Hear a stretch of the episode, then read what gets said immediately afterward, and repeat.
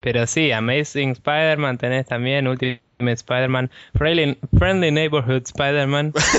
Eh, es uno ese. No, me jodas. Sí, pará, había uno, a ver.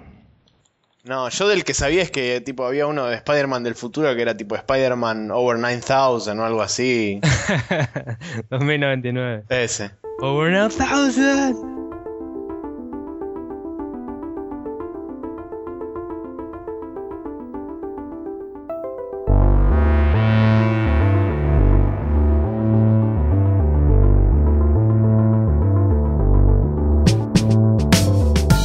Buenas, buenas, ¿qué tal? Estamos acá en Spreadshot News Podcast capítulo 28.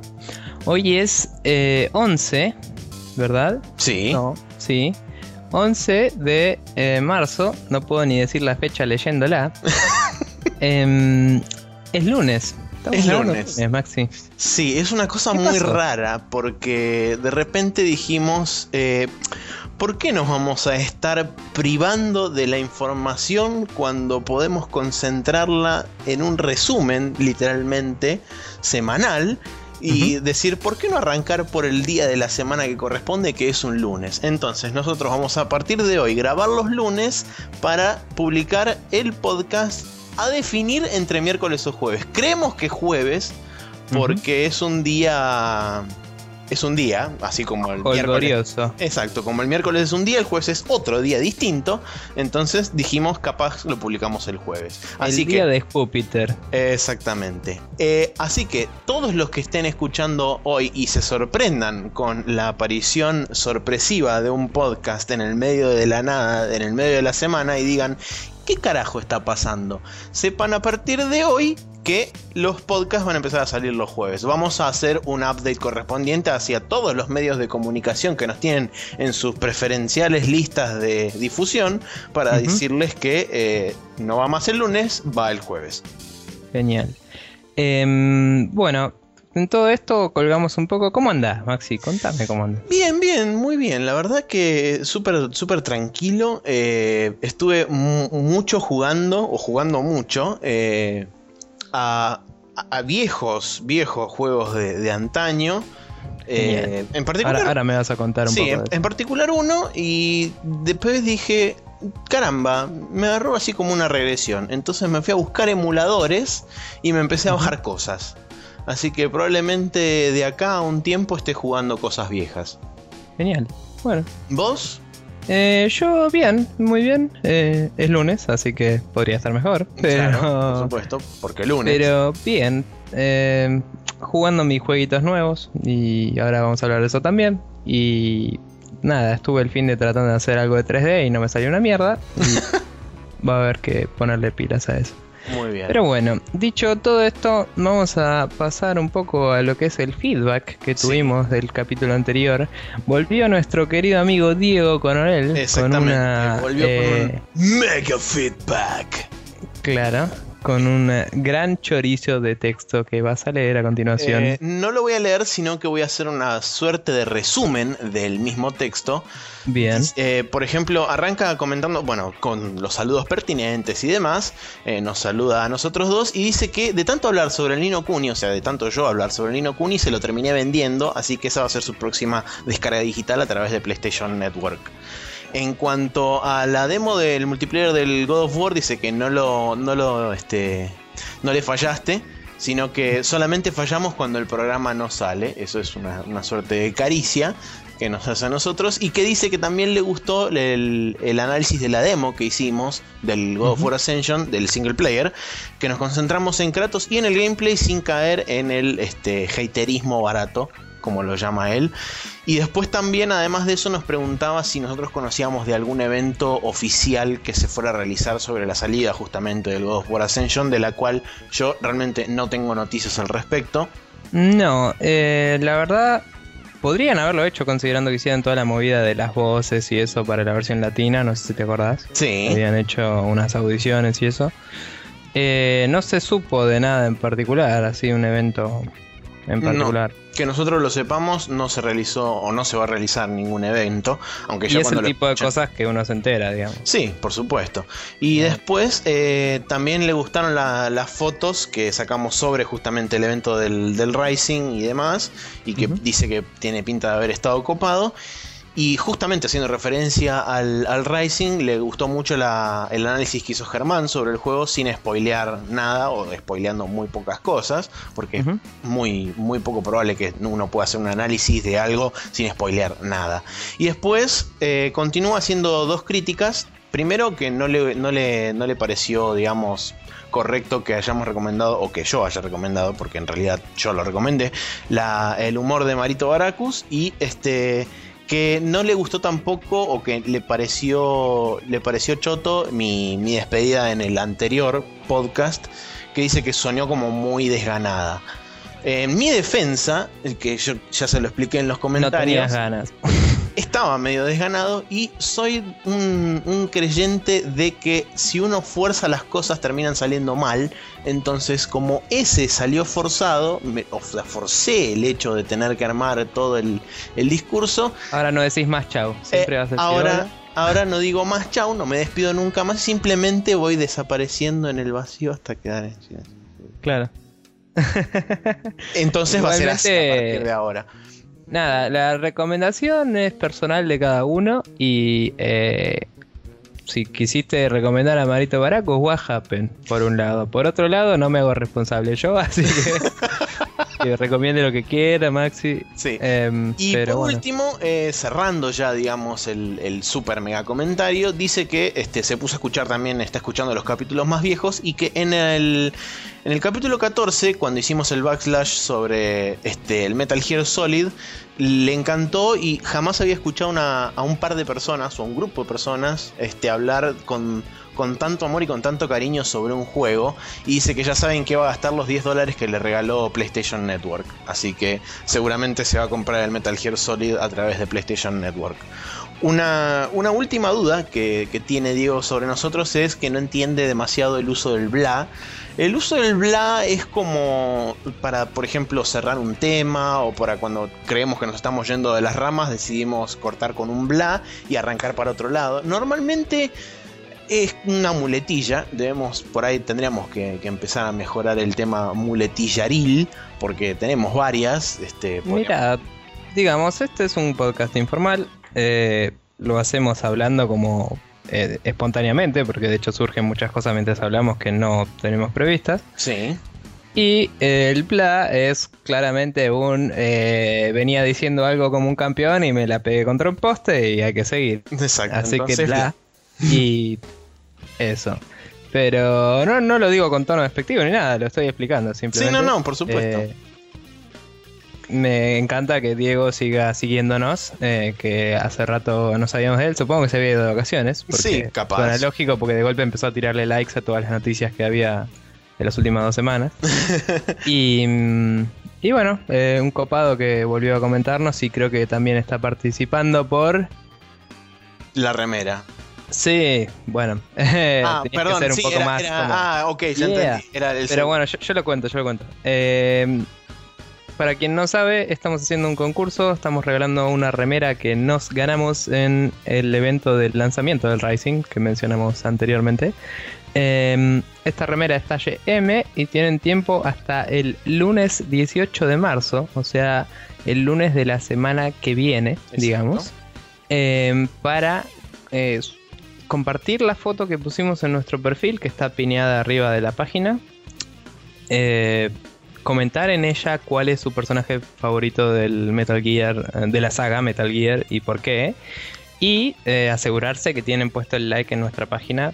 Para, esas son las bases y condiciones básicas. Hay un par más de cosas. Lo principal, aparte de eso, es que estén o habiten en capital, porque eh, o, o a lo sumo zona norte o algo así, por una cuestión de, de mm, o con urbano, digamos, por una cuestión de poder encontrarnos para darles la, la remera.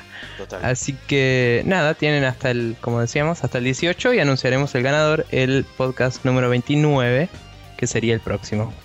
Correcto. Este, mm, además, en el podcast número 29 vamos a anunciar otro concurso que habíamos mencionado la vez pasada de eh, eh, unos tres meses de Xbox Live Gold para la, la una para las cuentas argentinas en particular para la región argentina y una cosa más quiero decir que no está anotada acá que es que como dije el capítulo pasado el día 20 que sería el miércoles de la semana que viene sale el nuevo capítulo de Checkpoint, eh, donde le dimos unos pequeños regalillos a los señores de Checkpoint para que regalen en nuestro honor a la gente y robarnos todos sus oyentes. No, mentira. Exacto. Pero los invitamos a que los escuchen porque es un podcast que a mí me gusta mucho en particular y eh, son amigos y está todo súper bien y son recopados, así que queríamos recomendarlos a ellos y que ellos tipo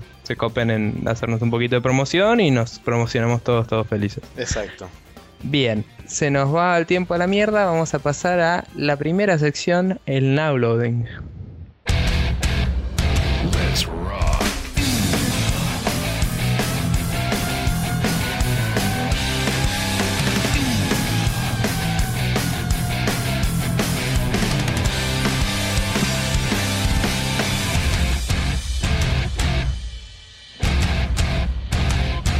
Y en el now loading, como siempre, vamos a hablar de los juegos que estuvimos jugando. Eh, si te parece, Max, podemos empezar los dos por el que jugamos en común Sí. una vez más, rapidito, y después vamos a lo específico. Dale, ¿Sí? dale nomás. Bueno, eh, vos ya lo habías ganado dos veces para cuando hablamos la última vez. Sí, yo, lo gané, dos veces más. seguro. Yo gané el Metal Gear Rising Revengeance Exacto. este fin de semana y me pareció primero muy bueno, muy bueno. Segundo, no estoy de acuerdo en lo que dicen de que la historia se va a la mierda, lo que dijo Germán. Eh, la historia, si va siguiendo todo el códex, tiene bastante sentido. Sí se nota que el final, tipo el, el boss final, podría tener más foreshadowing, digamos, más eh, adelanto, ¿no? O sea, a nivel eh, dramático, si querés, la historia no te dice ni en pedo cómo se viene la cosa para el final, final, final. Sí. Y de golpe pasa eso y es como, what the fuck. Pero durante toda esa pelea final y la secuencia del final, puedes usar el codec para seguir hablando con gente y, se ven cinemáticas y cosas que te van explicando esa situación y tiene sentido con lo demás. Sí, sí. el problema es que como no se presenta durante el resto del juego, parece muy fuera de lugar.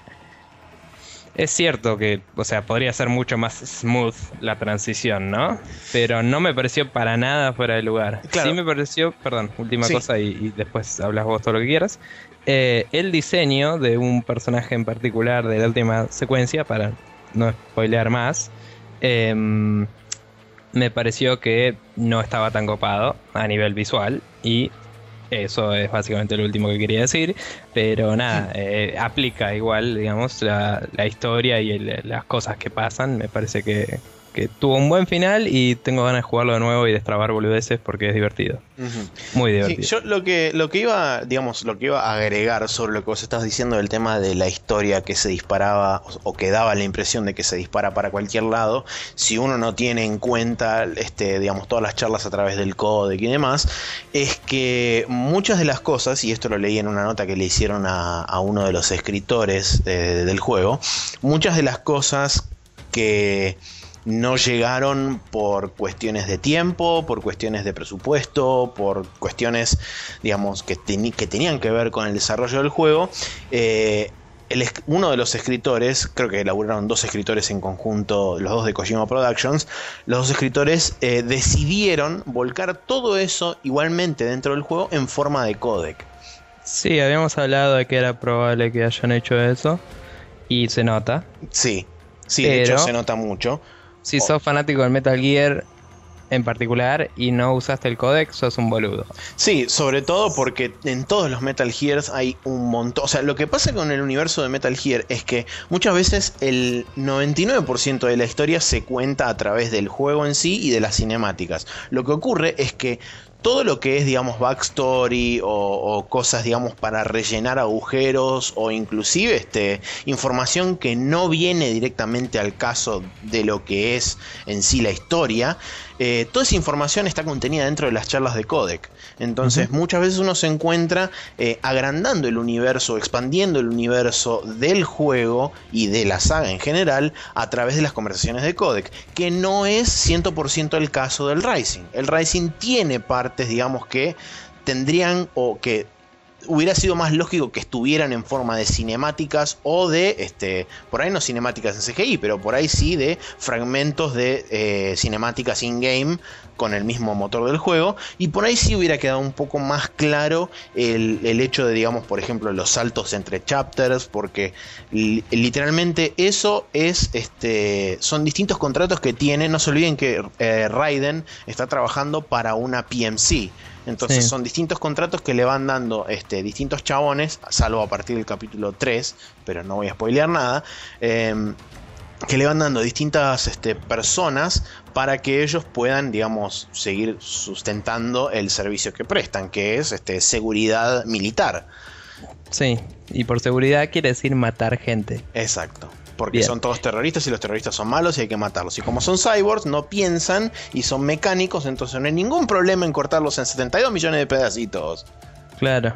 Eh, igualmente, última cosa que quería decir es que, nada, volviendo a lo que habíamos hablado la otra vez, ¿no? Lo del codec. Eh, uh -huh. En los viejos Metal Gears es una historia lineal en un mismo lugar y la exposición de todos los personajes es mucho más larga. Sí y realmente sin el codec te perdías la mitad de las cosas. Acá el problema es que la otra mitad es más chica. Hay claro. la mitad grande y una mitad chica. Y la mitad grande es la del codec. Exacto. Si sos un chavo nuevo a la saga y entras así de la nada, por ahí te perdiste mil cosas. Y eso puede ser medio garrón. Vamos a ver si los DLCs explican alguna cosa o algo, pero por ahora los confirmados son de Jetstream Sam y de eh, Wolf Exacto. que son dos personajes, eh, digamos, secundarios, si se quiere. Y no, o sea, la, las elipsis que hay son justamente de Raiden, o sea, no, no sé, la, la historia indicaría, te, te, medio te jintea que los probablemente los DLC son anteriores al juego. Sí, de hecho. Así que son puede precuelas. que expliquen otras cosas, pero no necesariamente las cosas que no ves en el juego, digamos, entre comillas. Claro. Vamos a ver qué pasa. Pero bueno, nada, muy muy buen juego y sigue siendo muy recomendable. Eh, vale. Más para fanáticos del Metal Gear. Uh -huh. Aun cuando es nada que ver, digamos. Es, es, muy buen juego. Y vos estuviste jugando, arrancaste el juego que yo, al, que, al cual yo le puse 68 horas y pico. Y creo que recién llegué a la mitad, aunque en teoría ya lo gané porque maté al malo final. Sí, estuve jugando un poco al Nino Kuni el fin de semana es el juego más hermoso que vas a ver en tu vida, así. es tipo increíble. Y me, me, encanta el libro, chabón. El juego viene con un libro en los menús que si tuviera la edición de colección esa que se vendieron 4.000 nada más y que había un forro que tenía como 40 que hablamos una vez. Sí. Eh, si, se, si tuviera esa edición sería súper feliz porque ese libro es hermoso. Es sí. un libro lleno de ilustraciones a mano, eh, con estilo medieval, eh, así como en tinta. Y en, en, el juego se ven como, como las texturas del libro, así para, para browsearlo y todo, se ven full screen, súper agrandables, gigantes, que se ve perfecto, tiene Exacto. una resolución de la puta madre. Y es hermoso y podés ver absolutamente todas las cosas que necesitas ver para jugar el juego. Uh -huh. Pero el juego te va presentando de a poco. Eh, estoy contando porque esto por ahí no lo hablamos tanto en capítulos anteriores, ¿no? Pero bueno, el juego te va presentando de a poco las mecánicas y son 8000 mecánicas. Y cuando. Eh, cuando te presentan una, te presentan lo básico. Y después dos, cuando quieras, puedes entrar al libro y leer el resto. Exacto lo cual me parece genial. O sea, hay handholding, pero es un handholding que va con la historia y no te, no te tienen que explicar todo así todo el tiempo. Es heavy igual, porque son muchas cosas, pero está bueno que cuando te pinta te fijas y listo. Ahora entiendo por qué te tardó tanto ponerte con lo de alquimia, digamos. Em, igualmente, nada, me puse a leer por ahí, ponele, tenía algunos eh, treats para darle a, a mi familia. El familiar es como un Pokémon, como decía Max, y los treats son como los rare candies de Pokémon para levelearlo, pero son para distintos stats. Entonces me puse a leer el libro y vi que cada uno de esos te da un stat distinto y que este, entre comillas, Pokémon en particular, el familiar, eh, le gustaba un cierto tipo más que el resto. Entonces, si le das ese tipo de, de treats, le sube el stat correspondiente, pero además le sube como la, el afecto hacia vos y eso le da otras bonuses y cosas que todavía no descubrí mucho porque no lo subí mucho, pero me parece genial y las mecánicas que tiene son increíbles. La pelea me pareció copada, hace mucho que no juego un JRPG y no lo juego demasiado en general ese tipo de juegos, pero me parece relativamente innovadora y es como un... No, no, es tampoco la pavada, ¿no? ¿no? Debe haber otros así, pero es una linda implementación del combate por turnos, digamos.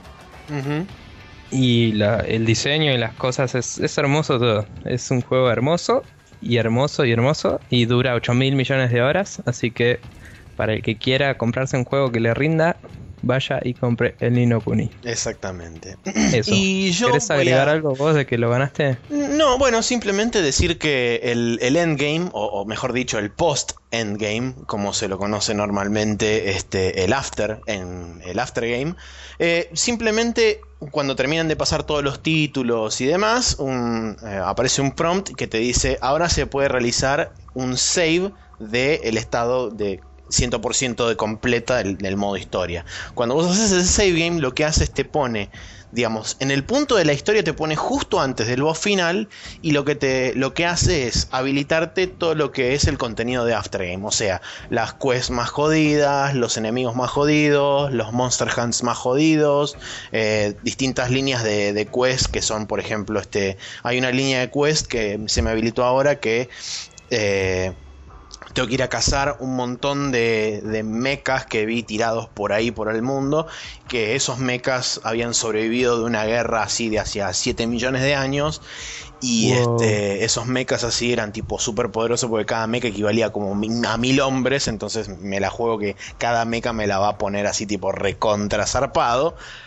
Eh, así que bueno, se habilita un contenido bastante interesante. También se habilita, digamos, todo lo que es la parte de zarpada de la alquimia, porque vas a ver a un. Vas a ver un, a un viejo que está encerrado en una cueva que te dice, ah, vos sos un joven mago que quiere aprender alquimia, bueno, venime a ver cuando seas más grosso. It's dangerous to go alone y te da una espada. En realidad ni, porque el chabón te dice, venime a ver cuando seas más grosso. Y después del aftergame se te habilita esa quest, lo vas a ver y te dice, así que vos querés aprender alquimia, bueno, primero construime esta hacha del poder así gigante que ocupa tres pisos y medio y después vamos a hablar. Así que tengo que armar una hacha así con 72 millones de componentes, así que tengo que empezar a cazar los componentes para todo eso. Pero bueno, todo ese contenido se habilita después de que uno gana el juego. Y entonces el, juego es como que se vuelve a expandir una vez más. Y es tipo, oh my fucking god, cuando termina este juego? Pero bueno, así que para los que sepa, para los que quieran saber qué tipo de contenido hay después de que uno gana el juego, sepan que por lo menos hay de 15 a 20 horas más de gameplay después de que uno termine la historia. Genial. Bueno, eh, Amazeballs. Exactamente. Y por último, muy brevemente, porque no vale demasiado la pena que comente sobre todo sobre este juego, estuve, después de haber ganado Lino Kuni, dije, bueno, necesito retomar algo que había arrancado en su momento y lo dejé bastante colgado, que fue el eh, Legend of Zelda Ocarina of Time. Lo estoy jugando en un emulador de Nintendo 64 en la PC con el control de Xbox, así que es bastante más simple. Y ya soy así, Adult Link Badass Motherfucker. Y estoy rompiendo absolutamente todo. Y soy lo más. Riding on car. Y me encanta. Y aguante llamar a Epona y correr por ahí. Solamente eso. Listo. Hola, pibes. Bien. Bueno, genial. Eh, me encanta que estés jugando a un Zelda, Maxi, aunque ese en particular yo no lo jugué porque no tenía Nintendo 64 y cuando quise jugar en emulador hace mil, los emuladores de Nintendo 64 eran una garcha y las compus no les daba. Pero me, me, copa que le estés dando eh, tu tiempo a las cosas nintendosas que te perdiste en la vida. Sí, y de hecho tengo bastante un lineup bastante interesante. Después de eso, quiero arrancar el Link to the Past, después quiero arrancar el Super Metroid, después quiero arrancar el Castlevania original, después quiero arrancar, me encontré y me voy a me, bajé los dos y los voy a jugar, me bajé el Breath of Fire 1 y el Breath of Fire 2 para después poder seguir con la saga en PlayStation, que es con el Breath of Fire 3 y 4.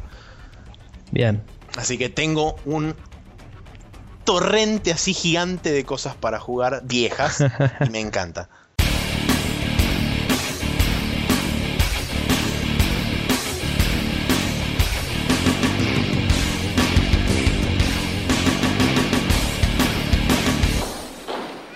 Y en este Rapid Fire vamos a hablar como siempre de las noticias destacadas de la semana. Exacto. Eh, empezando por eh, la demo de Last of Us. Contame un poco, Maxi. Bueno, eh, demo de Last of Us, como todos ustedes saben, eh, originalmente iba a salir el 7 de mayo, eh, después un par de semanas después de haber anunciado la fecha, no, mejor dicho, un, mes después, Naughty Dog salió a decir, muchachos, no llegamos con el tiempo, nos van a tener que disculpar, el juego sale el 14 de junio. Entonces, para este, ahuyentar toda esa, toda esa furia y esa decepción causada en el público gamer, eh, salieron a decir que va a haber una demo que va a estar disponible a partir del 31 de mayo para la gente que compró el God of War Ascension. Creo que va a estar disponible un cachito antes porque va a venir junto con el juego. Creo que va a estar disponible una semana antes del 31 de mayo y para el resto del universo normal se va a desbloquear el recién el 31 de mayo. Bueno.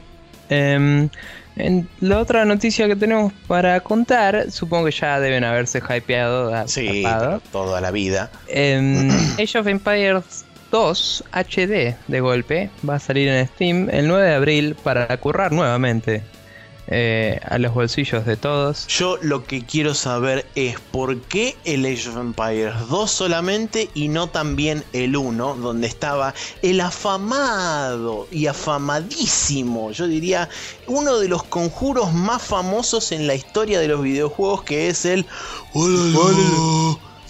Bien. Em, no sé, pero bueno, punto.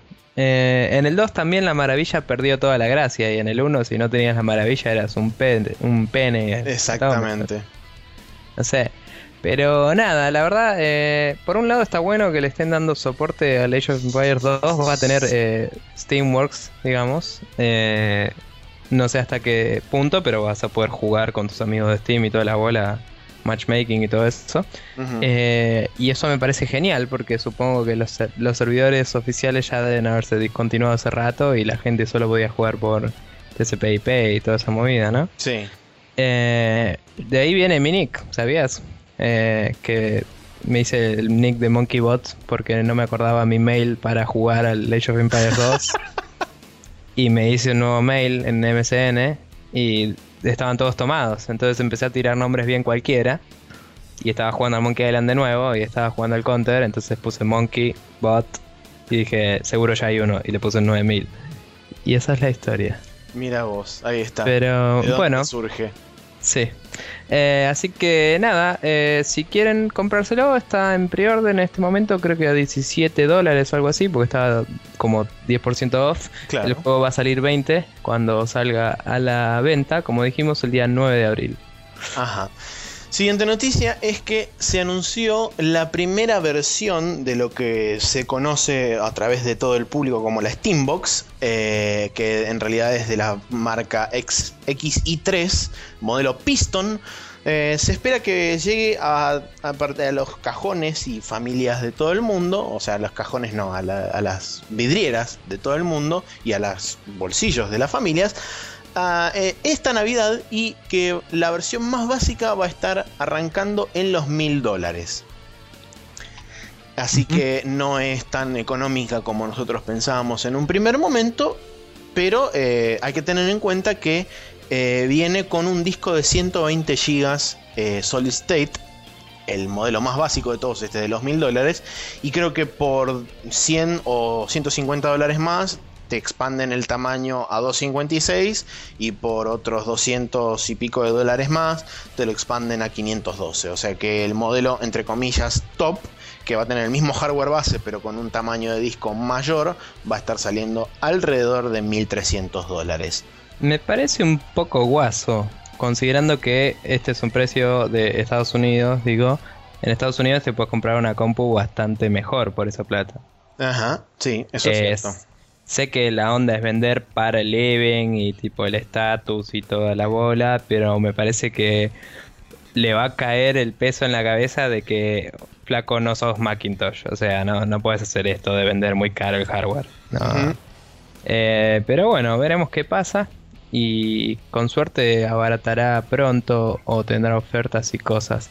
Y con más suerte podremos de alguna forma traerlo a nuestro querido país. Eh, bien, pasando a la siguiente noticia, una que me gustó mucho particularmente y que me da para hablar mucho, pero vamos a hablar un poco. Eh, se anunció una secuela espiritual del famoso Planescape Torment, un juego muy, muy, muy aclamado por la crítica y muy, muy poco vendido para la aclamación que tenía. Em, un juego de culto, claramente. Eh, era un RPG, el nuevo también, y el nuevo está ambientado en una... El nuevo se llama Torment Tides of Numenera. Eh, y está ambientado en este mundo de Numenera, que ahora voy a contar un poco de esa movida, y se anunció un Kickstarter, tenía como objetivo 900 mil dólares para cumplir su, eh, su presupuesto para el desarrollo.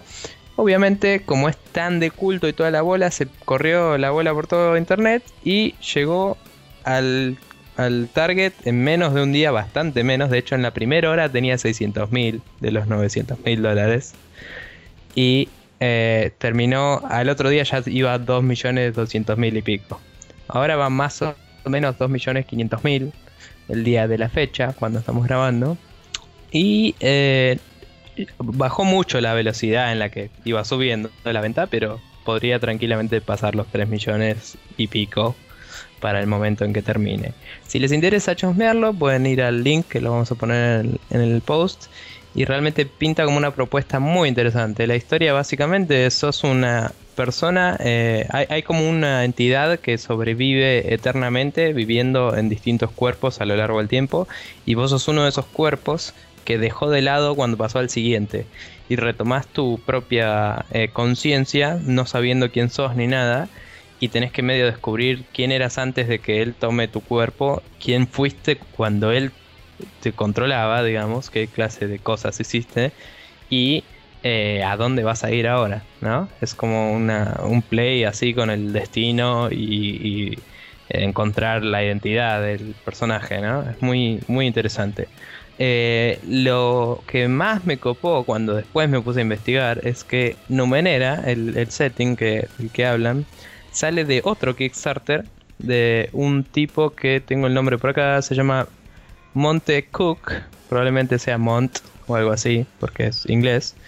Eh, este tipo es un escritor que escribió varios juegos y cosas en anterioridad y escribió este setting entero en otro Kickstarter que juntó la plata para publicar los libros y todo para juegos de rol de papel y lápiz. Y en este mundo es como muy muy en el futuro. Eh, hay como nueve civilizaciones que fueron creciendo y siendo derrocadas constantemente, como el Imperio Romano y todo eso, digamos, pero en el futuro, ¿no?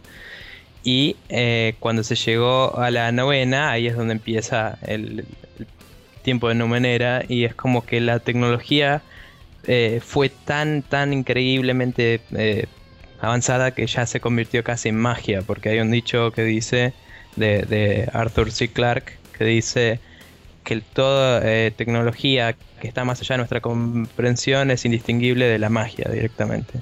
Entonces es como un mundo muy post-apocalíptico, así como mucho después de un apocalipsis.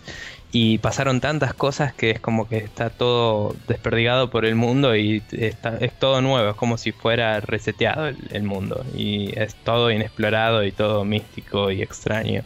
Y es como que mezclar ese setting con la historia que contaba recién, me parece que puede dar un gameplay realmente muy memorable y me parece genial. Y ahora dicho todo eso, te dejo que digas la siguiente noticia que también me copa, pero a otro nivel. sí, eh, también me copa porque puse plata en ese otro Kickstarter. Claro, bueno, por eso te copa entonces también. Bueno, eh, salió por primera vez se dio a conocer un video de gameplay, de alpha gameplay, del Shadowrun Returns. Otro juego también salido de los este, de las entrañas de Kickstarter eh, donde justamente ahora, de hace un tiempo esta parte, estamos empezando a ver los primeros, los primeros frutos de, las campañas de Kickstarter del año pasado y seguramente durante todo el transcurso de este año y el año que viene vamos a seguir viendo cosas y vamos a ver probablemente cada vez más.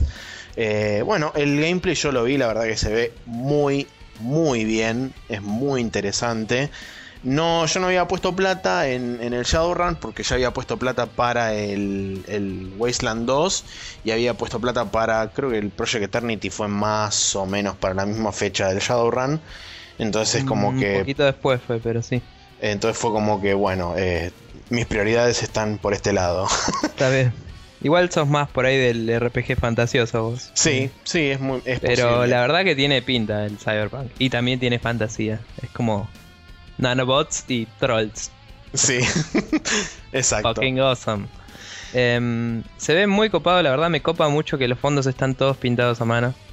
Eh, son tiles pintados a mano, es hermoso. Y lo único es que nada, tiene ese aspecto que es un poquito más quizás tipo caricatura, ¿no? Eh, que no digo que le saque seriedad, pero lo comparas con el, el Wasteland, que se ve más como un Fallout 1 hecho en la modernidad, o como se ve las cosas del, Project Eternity, que se ven más como un eh, Baldur's Gate, digamos, eh, o algo así, es como, bueno, eh, pierde seriedad contra esos, pero la verdad que es un juego que tiene mucha pinta y se ve muy lindo, así que todas las ganas de jugarlo también. Totalmente. Bien, eh, recordatorios. Como, eh, último, como último mini fragmento de esta sección de Rapid Fire, vamos a agregar, todas las semanas vamos a hacer mención a los lanzamientos de justamente esa semana. Entonces, brevemente la vamos semana, a perdón. del momento de salida del podcast a el momento de la salida del siguiente. Exactamente. Ok. Eh, de jueves a jueves, digamos. Si sale el miércoles o no, no importa. De jueves a jueves vamos a hablar. Eh, entonces, en este caso, tenemos anotadas. Eh, obviamente, esto puede fallar, yo les digo las que tenemos anotadas para mencionar. Totalmente. El día 19, eh, que es martes, em, salen los juegos Gears of War Judgment en Xbox 360, Monster Hunter 3 Ultimate, que me costó mucho decirlo. No sí, no sé por qué. Estaba medio como eh, eh, leyendo otra cosa y fue como momento. Eh, Monster Hunter 3 Ultimate para Wii U sale también ese día. Y por último, el Need for Speed Most Wanted para Wii U también. Que decían que oh, es la versión definitiva y no sé qué, bla. Esas boludeces marketineras. El día 21, que es jueves. es que es jueves, en ese día saldrá el siguiente capítulo, así que frenamos ahí. Em, estaría saliendo el Trials Evolution Gold para eh, PC en lo que es Steam y Uplay, porque está distribuido por Ubisoft, como habíamos contado. Exactamente. Y eh, en realidad no sé si no te parece mencionarlo el viernes también, por las dudas de que la gente no escuche el día jueves el podcast. Eh, ya de ahí estaríamos cagando de entrada lo que pusimos como regla, pero si querés. Pero me cago en la regla. Mejor hablar ese viernes y que quede seguro, ¿no? Ok. Bien, eh, entonces el día viernes eh, sale el Resident Evil 6 para PC. Que si hacen pre-order en Steam puede venir con el Devil May Cry 4 en nuestra zona, porque no tenemos el, el, Windows Live eh, Games, lo que sea, no me sale Game for Windows Live. Eso. Eh, como no tenemos eso, no nos toca el Resident Evil 5 que lo usa, pero podríamos tener el Devil May Cry 4 para PC. Y eh, también les puede venir con el Season Pass de DLCs y alguna cosita más que en este momento en particular no recuerdo. Pero bueno, y tres cosas. El viernes ese, el 22, arranca PAX East, así que van a empezar a salir 8000 noticias. Y sigue por el fin de semana. Así que eso lo hablaremos en No en el siguiente podcast, pero después. Eh, sí, en el siguiente del siguiente. Sí. Así que, ¿ves? eso nos lo hubiéramos perdido si seguíamos grabando los jueves. ¿Eh? ¿Eh? Es verdad.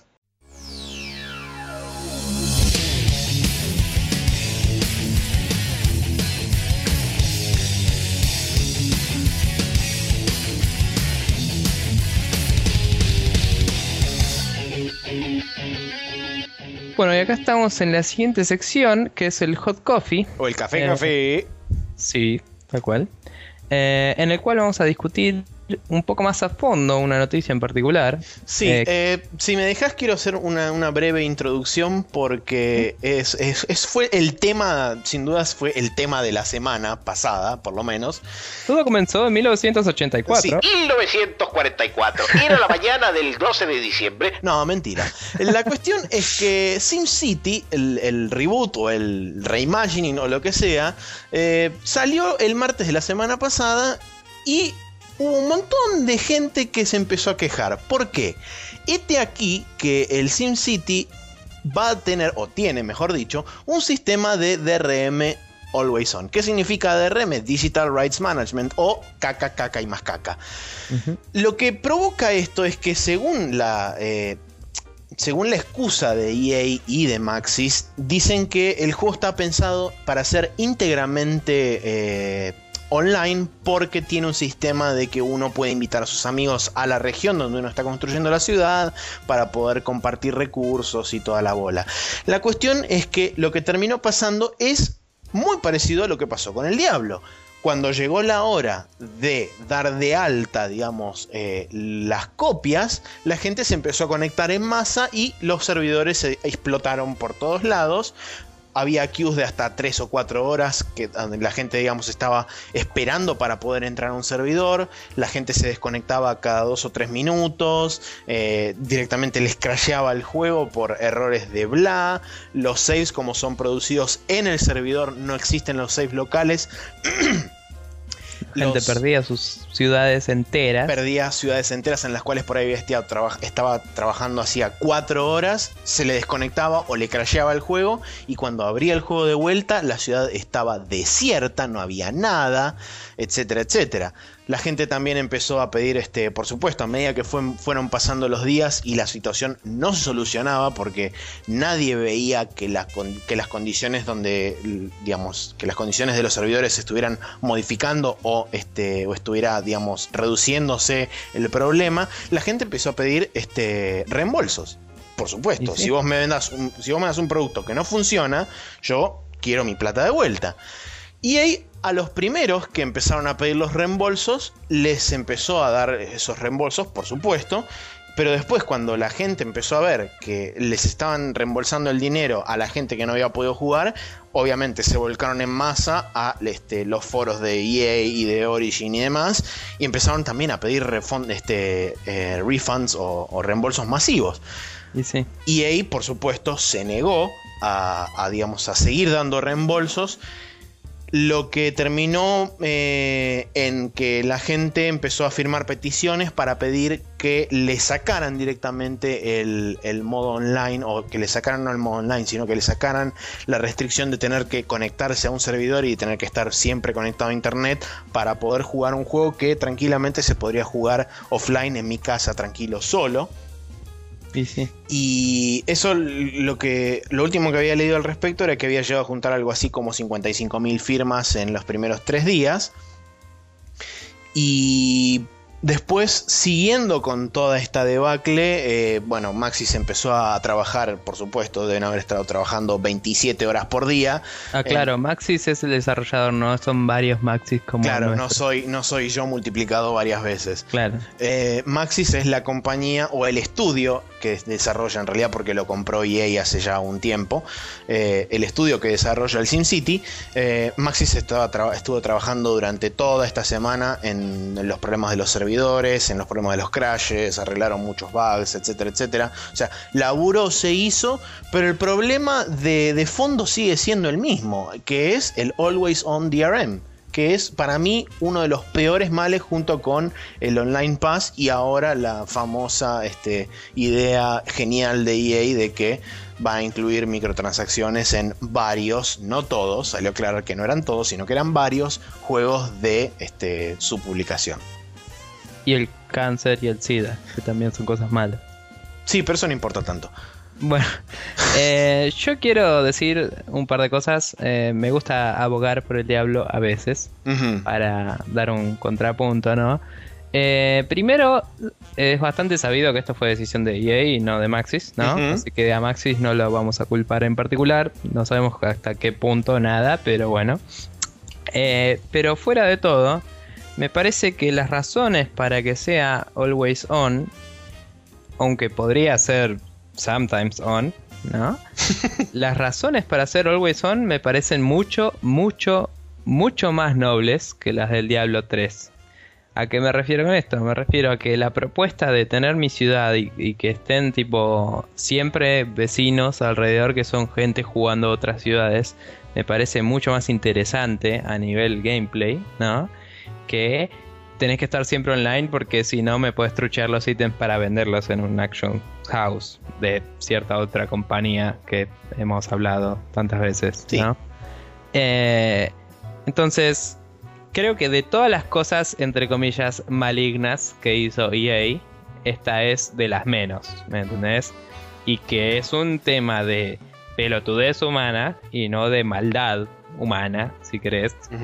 El hecho de no brindar bien el servicio. Eh, a mí en particular, el Always On no me molesta tanto como el yo tengo siempre mi internet y vos no. O sea, ¿me entendés? O sea, si yo tengo que tener internet siempre para jugar tu juego, ¿por qué vos no me podés proveer ese servicio? ¿Por qué justamente no le dan reembolso a la gente si no estás cumpliendo con tu propio término de licencia? El término de licencia es un agreement, lo dice el, el, el coso, lo dice, es un acuerdo de, Sí.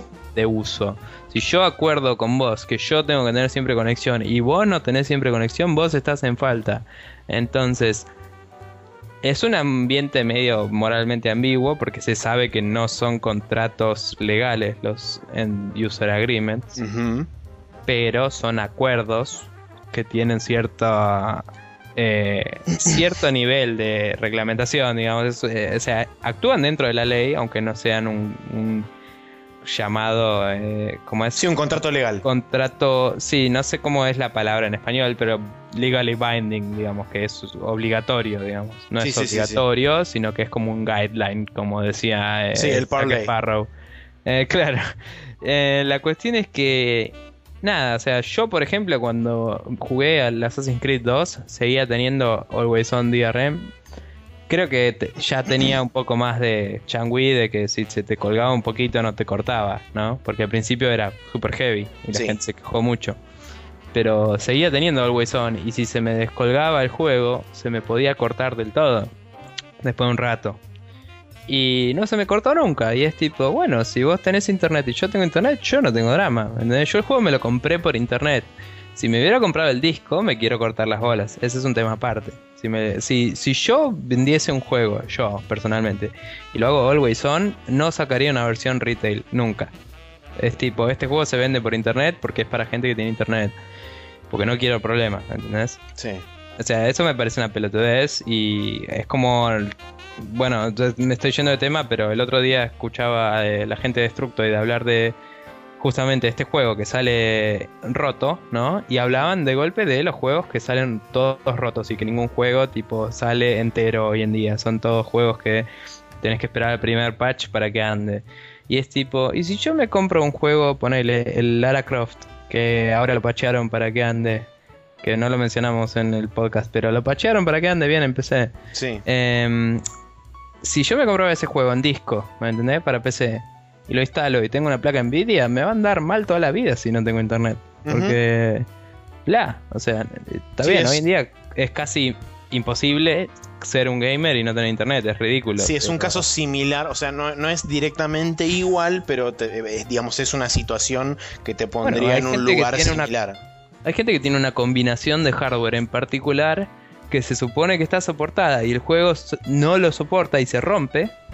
Y es la misma falta, o sea, sigue siendo lo mismo. Vos estás dentro del rango del hardware especificado y el servicio que vos compraste, porque siempre hablamos de que los juegos son servicios legalmente, por desgracia, no son bienes. Eh, yo compro el disco, el disco viene con un servicio para mí y ese servicio no anda y debería, ¿me entendés? Y es tipo, ah, bueno, hay un patch. Bueno, yo no tengo internet, esto no dice que necesito internet en algunos casos, ¿me entendés? Sí. Entonces es tipo, es una ambigüedad de mierda y es una poronga. Entonces, hace bien el juego y si vas a hacerlo de cierta forma, hacelo, eh, provee bien tu servicio, digamos. No, no puedes hacer mal las cosas. No puedes no tomar los refunds y eso porque obviamente el gasto operativo de devolver toda esa plata es una banda. Y bueno, pero entonces preocupate de que tus servidores funcionen como la gente y nadie te va a pedir hacer O sea, un el, refund. el costo, el costo de agregar servidores es mucho menor que lo que te cuesta devolverle toda esa plata a la gente, ¿me Por entendés? supuesto que sí. Entonces es tipo. Deciles, mandá una carta diciendo así tirado en el suelo, rogando como esclavo, eh, diciéndoles: Discúlpenos, dennos dos, tres semanas, vamos a meter todos los servidores del mundo, les vamos a regalar DLC, tipo. Hace cosas, se puede, no es que no se puede. ¿me Bueno, de Ah, hecho- Van a regalar juegos, de hecho. De hecho, sí, hicieron, hicieron un, un damage control. Eso es a mí lo que más me jodió, porque justamente hoy lo estaba viendo en, en el último video de Jinquisition, que justamente habla sobre todo este despelote. Y lo que dice, lo que dice Sterling es verdad.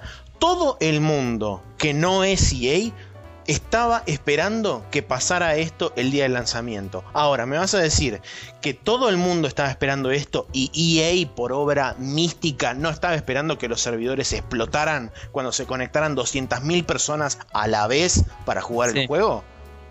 Sí, la verdad que eh, EA priorizó el damage control eh, sobre lo que, está, lo que iba a protestar la gente por encima de brindar un servicio acorde. Eso es a mí lo que más me rompe las bolas. Sí. Eh, la verdad, a nivel de infraestructura está bien que hay que conectar todo, tener todo bien verificado y todo, pero digamos, agregar servidores es una cosa mucho menos costosa que eh, tener que mantener corriendo el tuyo con una saturación de usuarios zarpado, ¿entendés? Además, o sea, Además, es no sola- duplicar la, la- o sea, está bien, no soy el capo de networking de la vida, ¿no? Pero a nivel prestación, ¿no? Es tipo levantar tus mismos servicios que levantaste en este servidor en 5, 6, 7 más, ponele. Y hay que hacerlo y hay que testearlo cada uno por separado, pero lo haces y es mucho menos costo que después salvar las papas, ¿me entendés? Es, es ridículo. Eh, menos costo, menos mala prensa. Está bien que any publicity is good publicity, lo que quieras, pero no puede ser que últimamente cada vez que hablas de EA estás hablando mal de EA, ¿me entendés? Yo sé que la gente sigue hablando de EA y la gente es tipo, che, este juego se ve bien igual, y van y lo compran igual cuando se mejora la situación, ¿no? Pero igual, o sea, todo lo que se habla de EA hace dos años son cosas malas. Ujú. Y Sí. fue rankeada la peor. eh, eso también lo hablaba como abogado del diablo el otro día, hablando con unos amigos. Fue rankeada como la peor empresa de Estados Unidos, más arriba que ATT, que Sí, es una del muy pasado. por la gente. Como o del año pasado. Claro, para que la serie de Community decía como insulto, You are the ATT of people. Así.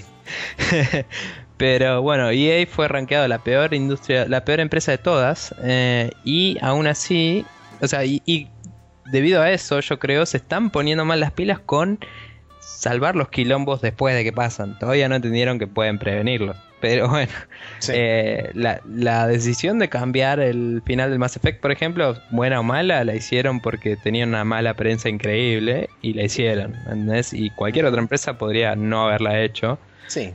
Y la verdad, ellos tenían la plata y todo y lo hicieron. Si salió bien o mal, no sé, pero es como admirable que se pongan las pilas después. Eh, sería más admirable que hagan bien las cosas y que dejen de matar a Bioware, pero eso es otro tema. Em, bla, es un juego que tiene mucha pinta, la verdad, y me da mucha pena por eso. Y eh, no sé si lo hubiera comprado igual porque dejé de usar Origin, que solo lo tenía para el Battlefield. Pero si estaba en Steam yo lo compraba, no me importa, entre comillas, darle mi plata a EA. Me importa tener un buen servicio y un buen juego, ¿me entendés? Sí, Y, y ese juego se veía muy bueno, el servicio no lo fue. Mala suerte. totalmente.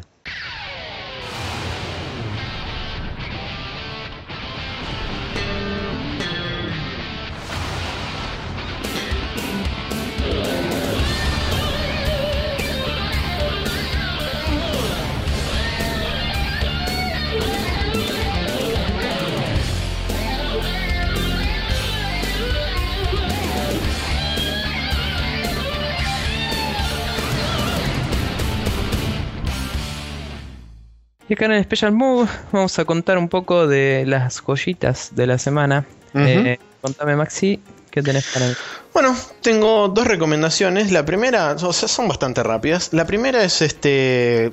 No me acuerdo cuándo habíamos estado hablando este, sobre este mecanismo que es el mecanismo de antiquitera, que es eh, algo así como una máquina de predicción de. ¿Cómo se llama esto? De eclipses. Eclipses. sí. Eclipses de todo tipo. Y lo que hicieron estos muchachos fue, por supuesto, después de todas las investigaciones y demás, construyeron el Antiquitera Mechanism con Legos.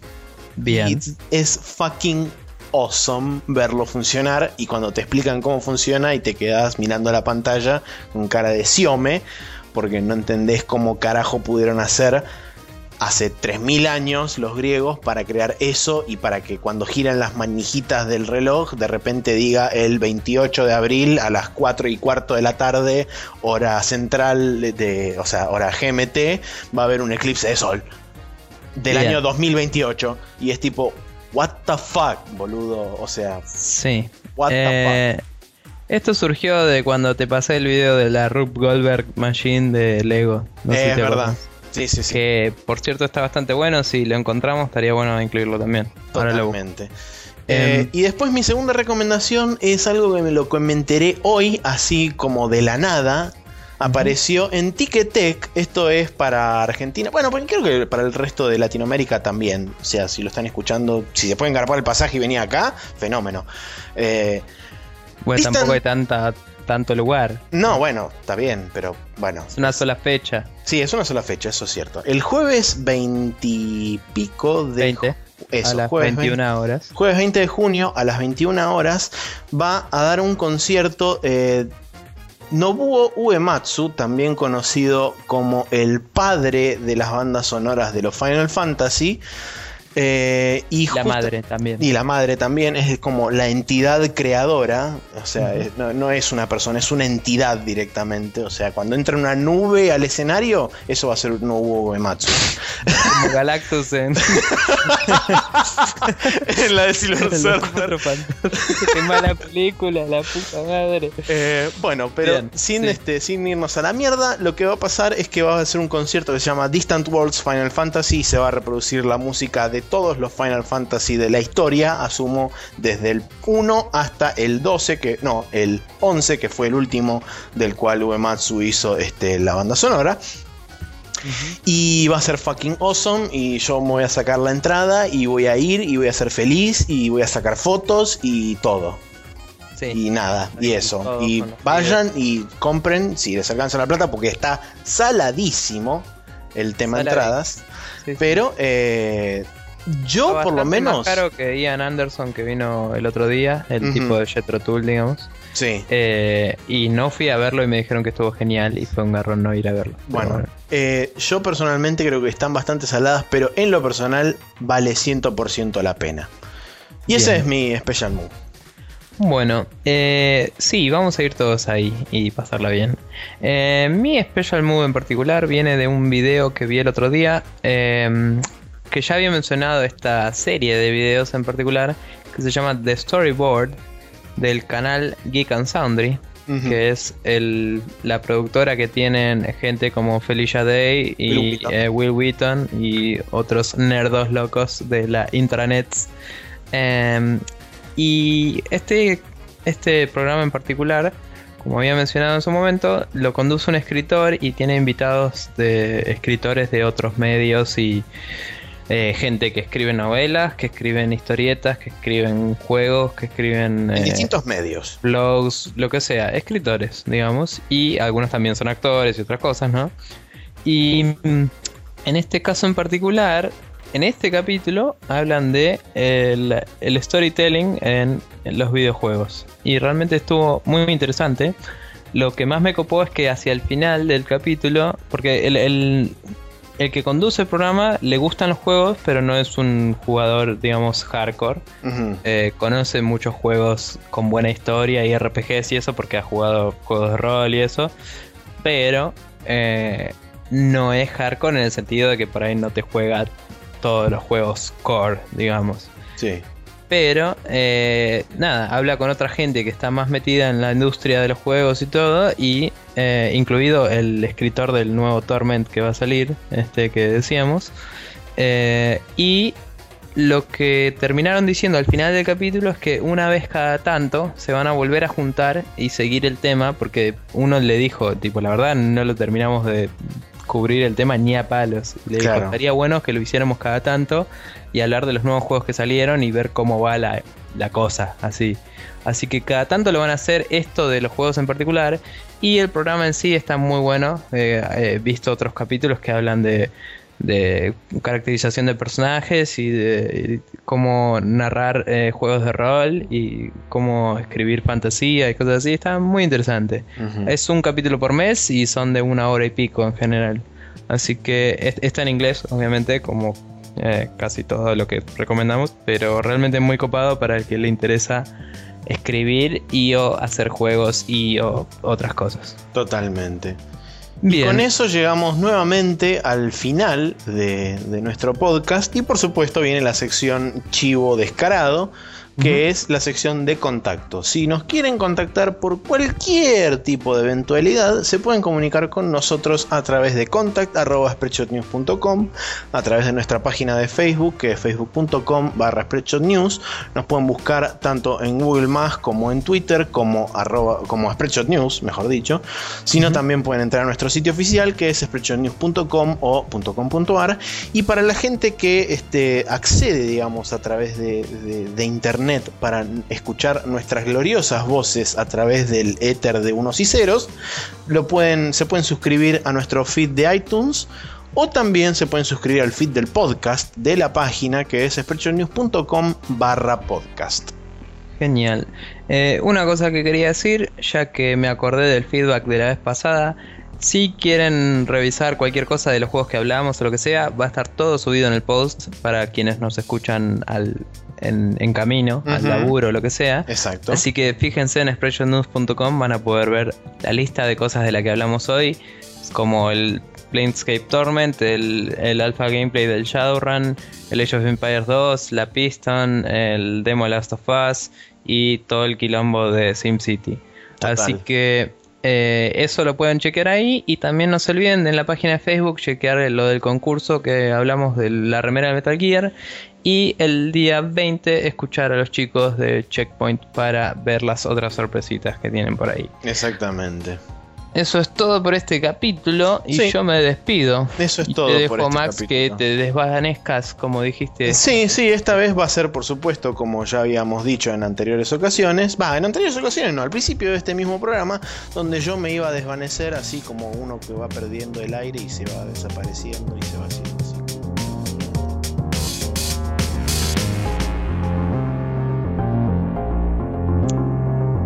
igual. no, es que el, el fade out después lo voy a hacer yo en la edición y voy a arrancar desde antes. Entonces, Entonces hubiera seguido hablando. Y no, pero ya está. Y ahora lo, lo, lo así como va a estar plasmado para toda la eternidad en el mundo.